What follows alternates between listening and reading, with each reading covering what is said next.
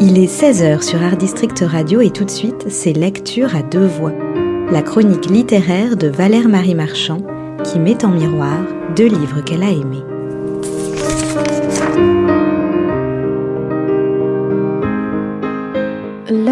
A parfois visage humain. C'est sur ce constat, à rien paradoxal, que se penche Véronique Janzik.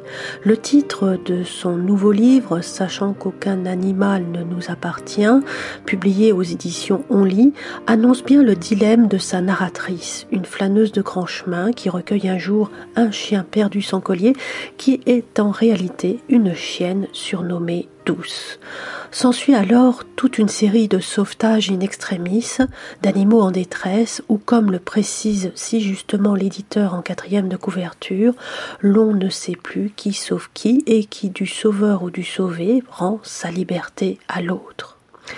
Avec la sensibilité et le talent qu'on lui connaît, Véronique Janzik nous propose 19 récits de rencontres avec un futur animal de compagnie ou avec la part d'animalité qui sommeille en nous.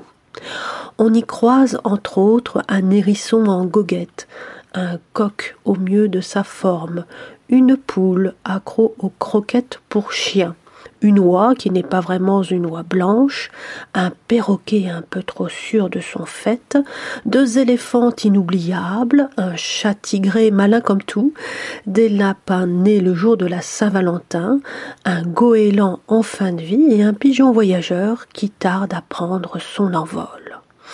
On y apprend mille et une choses sur ces gestes au bord du geste qui précèdent l'apprivoisement de l'un ou de l'autre on y découvre que la durée de vie d'une poule d'élevage dure deux kilos et demi et qu'un œuf est à sa façon une horloge vivante.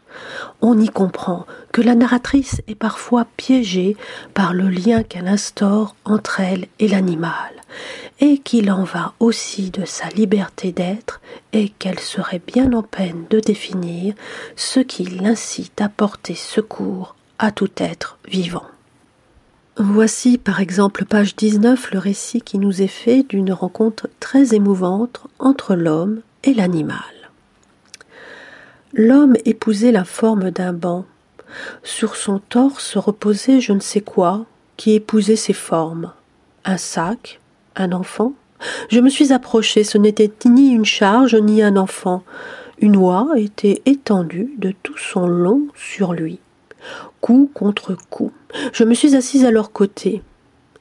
Depuis sa mise à la retraite, il vient tous les jours ici, sur un de ces bancs qui bordent le lac. Le banc regarde l'eau. Au milieu de l'eau, à mi-chemin des berges, une maisonnette sur pilotis a été construite pour les canards, les cygnes, les oies. Mais il préfère s'abriter sous un banc un banc inoccupé, sans jambes humaines pour entraver la vue, est un endroit parfait, ou alors un banc duquel une planche a été arrachée ou brûlée. Un banc vide. L'homme et l'oie ont rendez-vous tous les après-midi. L'oie se dandine jusqu'à lui, ses mains lui font un marchepied, elle monte et elle se déploie, elle tend le cou, elle le pose, c'est une oie de Guinée, une de ces oies grises au bout des ailes beiges. Il n'est pas rare que la tendresse les tienne assis jusqu'en fin d'après-midi. Vous l'aurez compris, ce bestiaire écrit au jour le jour relève parfois de l'éphéméride et nous entraîne souvent sur les chemins de l'enfance.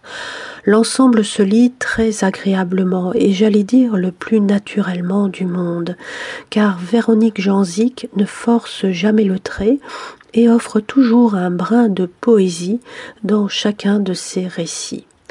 Véronique Janzik a du souffle, a là une voix, et un véritable regard d'écrivain sur les petites choses de la vie et sur les choses et les êtres qu'on aperçoit parfois sans les voir. Son livre est magnifiquement écrit, avec délicatesse, avec toute la patience requise pour reconstituer les moments qui nous construisent. Et qui plus est avec un art qui n'appartient qu'à elle, Véronique Janzik a su rester fidèle à cette phrase de Gaston Bachelard mise en exergue de son livre. ce sont les animaux qui viennent à nous pourvu que nous leur fassions signe. Une lecture vivement recommandée. Autre lecture buissonnière avec cet éloge des oiseaux de passage que Jean-Noël Rieffel vient de publier aux éditions Équateur. Ce journal d'un ornithologue un peu perché est celui d'un doux rêveur, d'un contemplatif émérite qui, à la manière du cancre de Jacques Prévert, a toujours un œil sur le moindre petit bout de fenêtre et sur ce qui se passe au dehors. Ce livre peut bien évidemment se lire comme un livre de chevet. C'est une très belle leçon de choses. C'est un petit manuel de survie en milieu urbain. Et c'est surtout un herbier de sensations qui, comme le disait le poète Novalis, nous met perpétuellement en état de poésie. À l'heure où nos vies se digitalisent de plus en plus, l'auteur qui dirige actuellement l'Office français de la biodiversité nous propose de regarder d'un peu plus près ces poids plumes qui allègent le poids de nos existences et qui font le lien entre terre et ciel.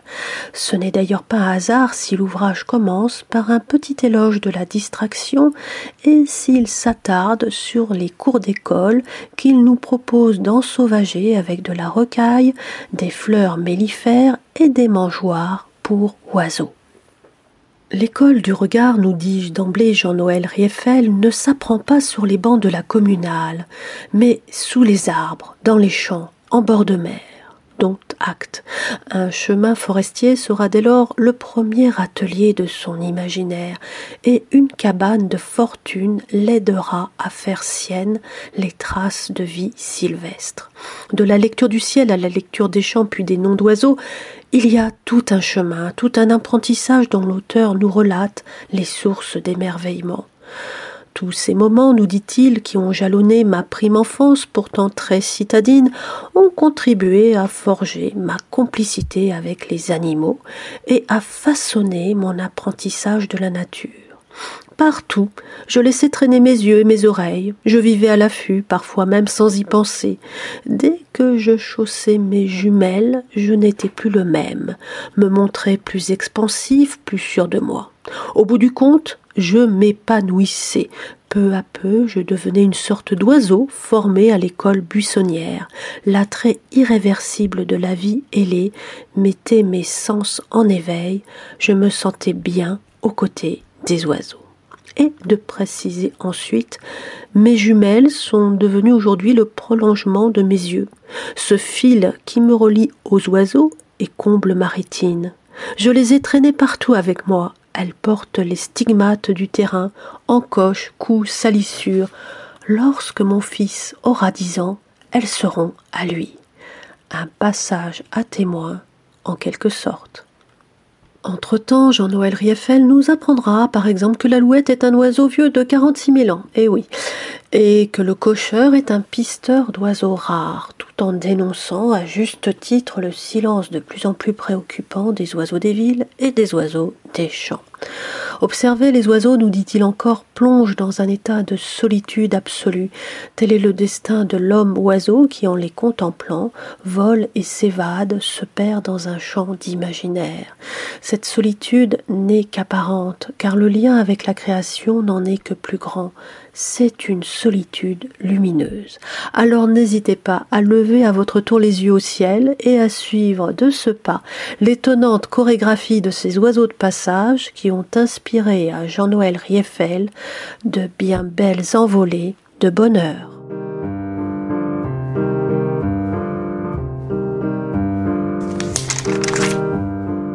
C'était Lecture à deux voix avec Valère Marie Marchand sur Art District Radio à retrouver tous les mardis et vendredis à 16h et en podcast sur notre site internet.